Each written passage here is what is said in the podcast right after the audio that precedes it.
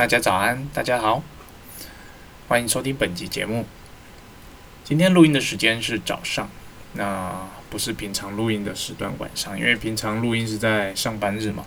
那上班日的话，大概就是回家晚上的时间才有空，然后开打开电脑，然后录制一集节目。那今天的话，刚好现在有个空档，那所以就把时间挪到早上来。不知道大家这个年假有没有出去旅游一下呢？或者是回乡？我本来想要回乡，可是我想到那个可能的塞车车阵，我就却步了。最后决定说，哎。算了，这个非常时期还是留在家里好了。那果不其然，哦，回家的路上果然是一路塞塞塞。这不是说我不想回家，那只是说，嗯，我真的很讨厌塞车。塞车，虽然说塞车的时候，你可能在车上可以听听音乐啊，听听 podcast，哦，可能也不会太无聊。只是呢，当你有小孩的时候，小孩可不会那么容易放过你哦。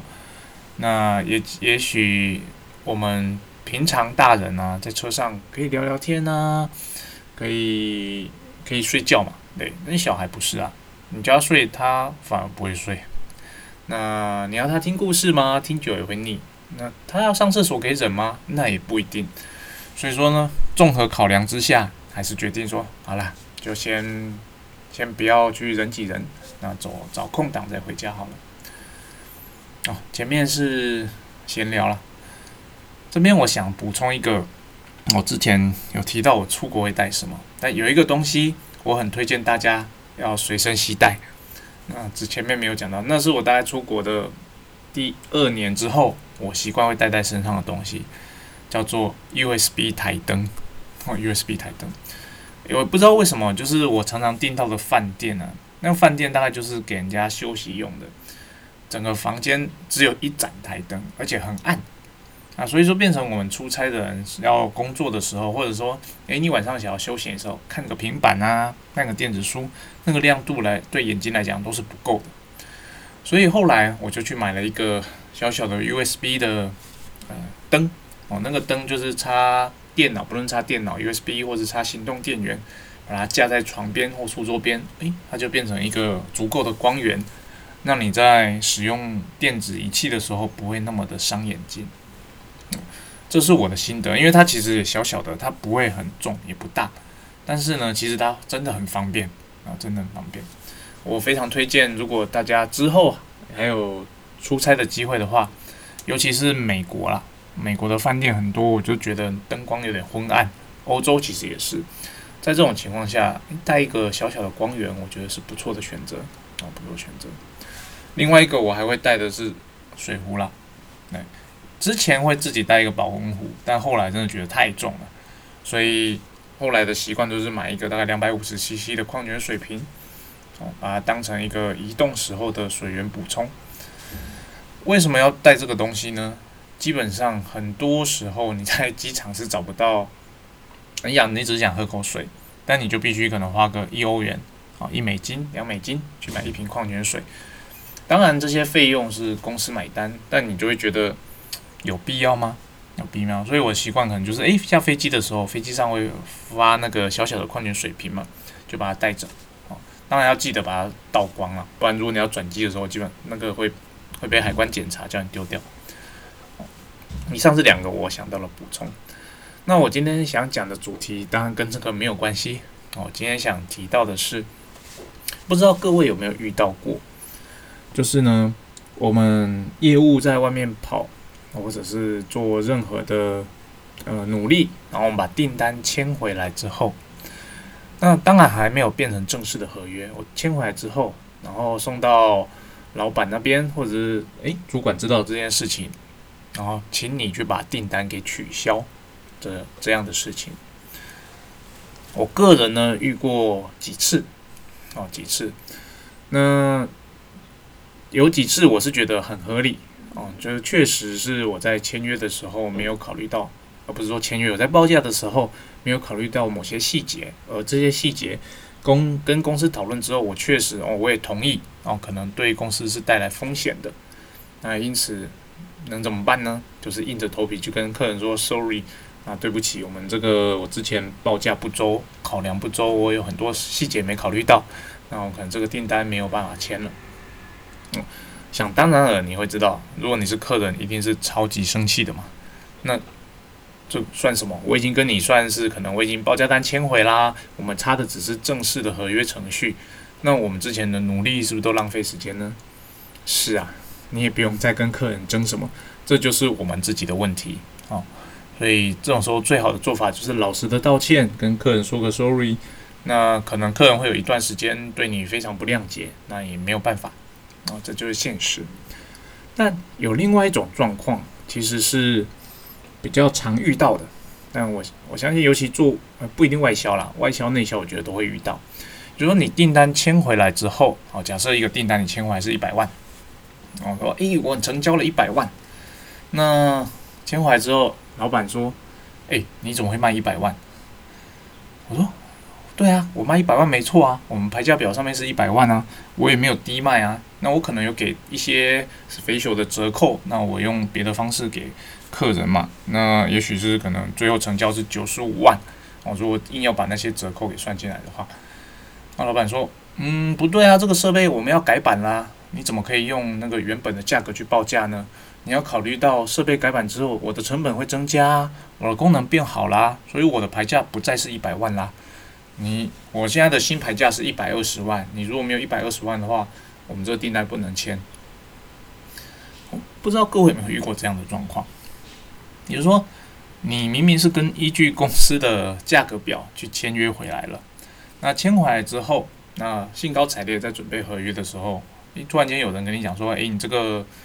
你现在卖的这个设备啊，准备要改版了，所以你之前的报价的金额是不可以使用的。你身为业务，你我相信一定会是感到傻眼，对，一定感到傻眼。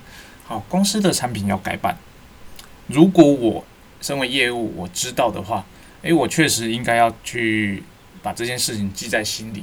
可是呢，你价格表没有改，跟我业务在外面打拼，我用公司的价格表。去报价去取得订单有什么关系？对，这是你公司我们内部的问题，我们价格表忘了调整。好，那老板当然不以为然嘛，老板会觉得，对啊，我这个设备要改版，就是价格一定会变动嘛。你在公司这么久了，你怎么会不知道这件事情？哦，这就是所谓的 sense 的问题。好，有些时候我也可以接受这件事，因为有些时候真的是大改版，那。确实，我可能也事先知道这样的事情，毕竟在公司比较久了嘛。那我知道设备要大改版，那我在报价的时候，我的习惯啊，如果知道设备要大改版，我可能在报价的时候，自然而然我价格会往上加。这个是 sense 的问题。那其实你把 sense 的问题拿到一般的照着规矩做的业务身上，我觉得是非常不公平的。对，这不代表他们没有 sense，而是他怎么会知道你改版价格要往上还是往下？哦，所以他照着排价表表报价，我觉得这是完全没有问题的事情。哦，这一定是公司的问题。可是主管他不会认为这是公司的问题，这是你们业务部的问题。这样的状况不知道有没有遇过呢？第二个，这个是更冤枉的，就是我们拿了订单回来之后，哦，然后公司跟你说，哎，不行哦，你这个售价有问题哦，我设备要改版了，而且前提是我业务部没有人知道要改版了。啊，我们就是一个 question mark，what？你要改版了？那你要改版怎么不事先让我们知道一下？而且你到底要改了什么东西？那你价格表没有讲啊，你也没说这个产品只能卖到什么时候啊，或预计什么时候要改版啊？为什么突然间我现在订单接回来，你跟我讲说，诶，不行哦，这个订单我们不能接。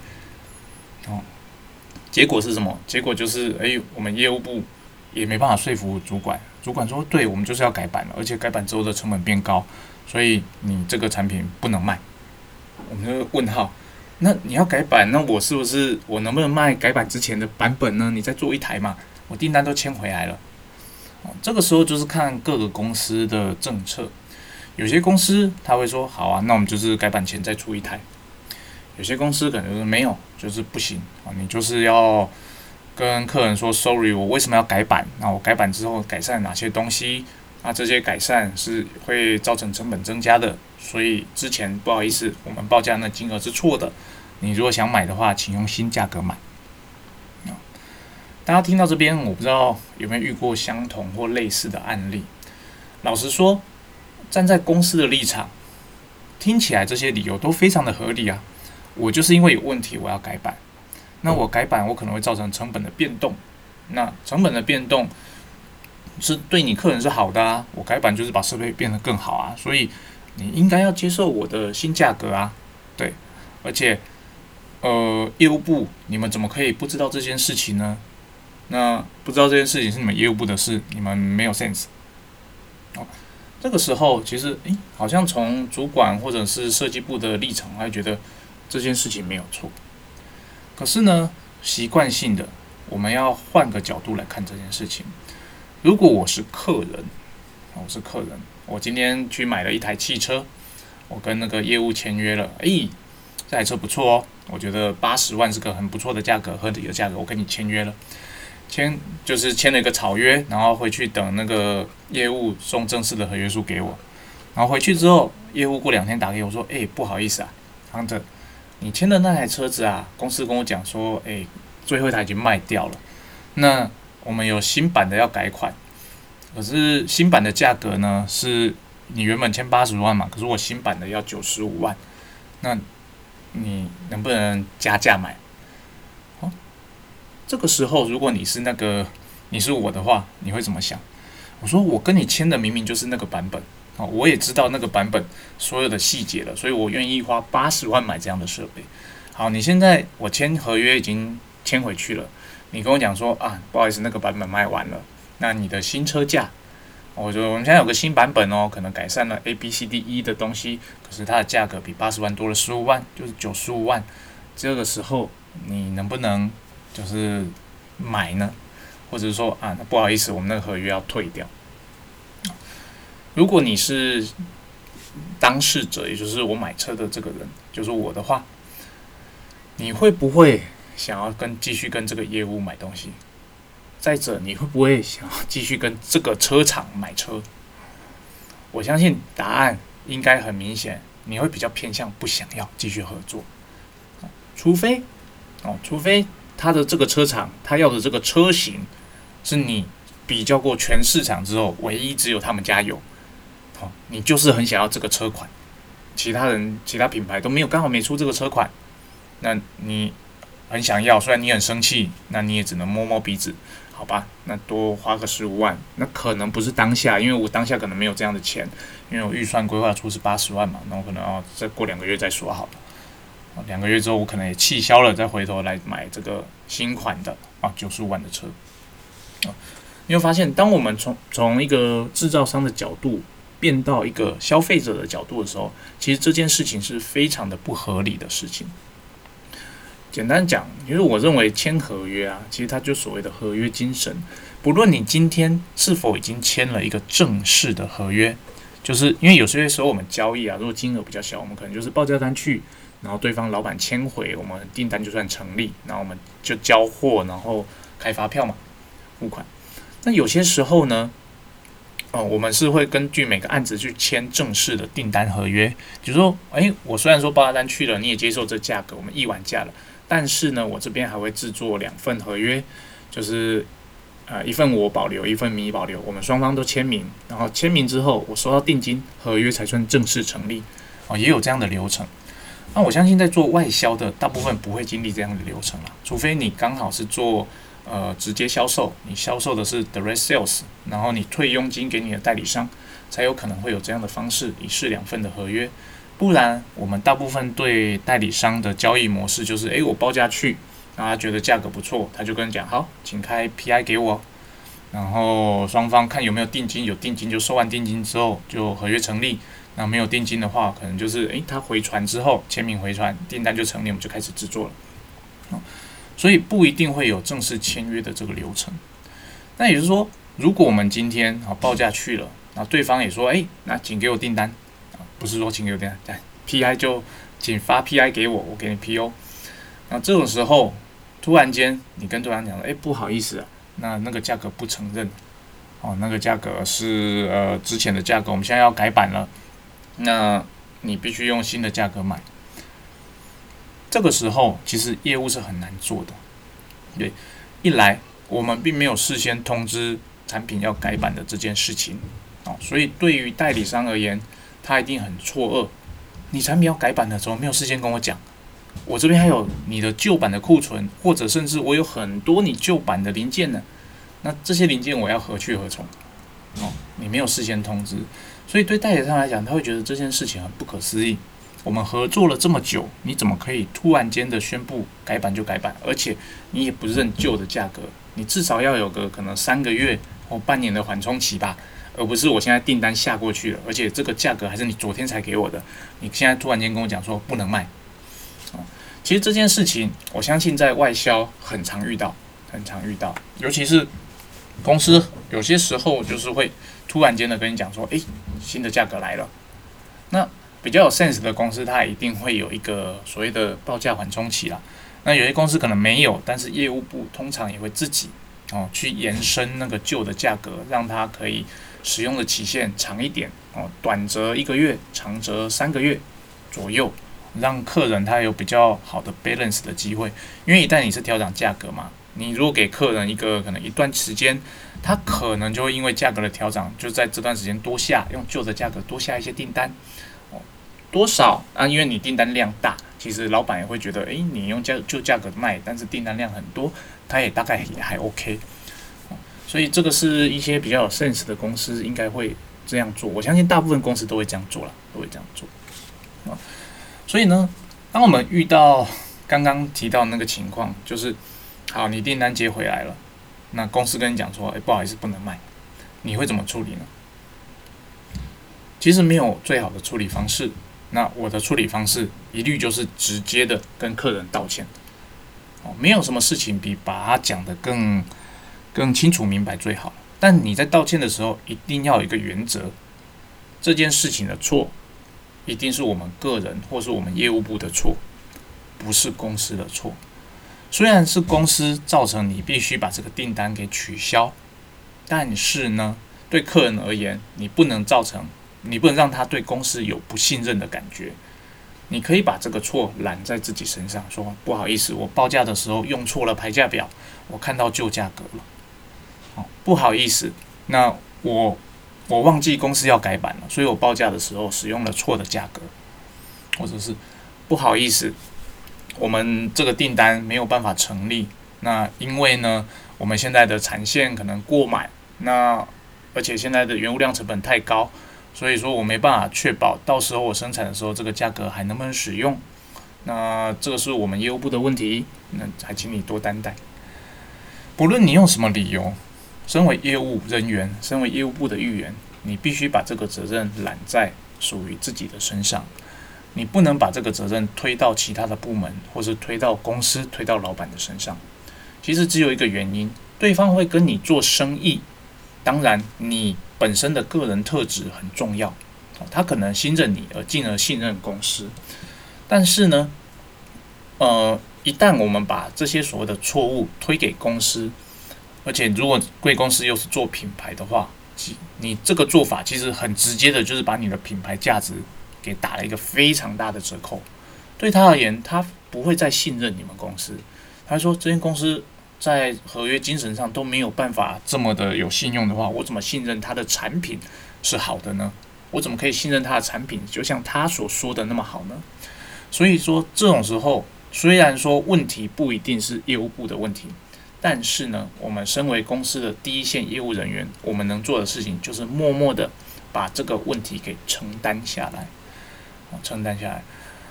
老实讲，承担下来这件事情。有些人可能会担心说，那会不会造成公司对我的看法不佳？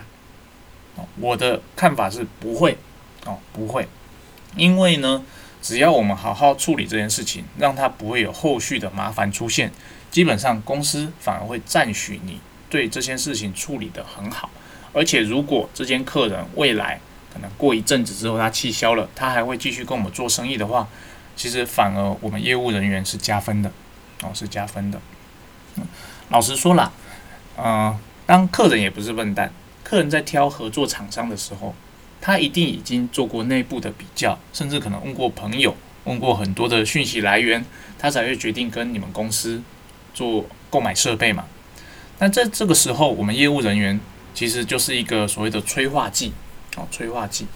那他已经选决定了要跟我们公司购买设备，但而且你这个业务人员又很对他的胃口哦，提供的方案或者是你这个人让他很喜欢，这都是加分的部分。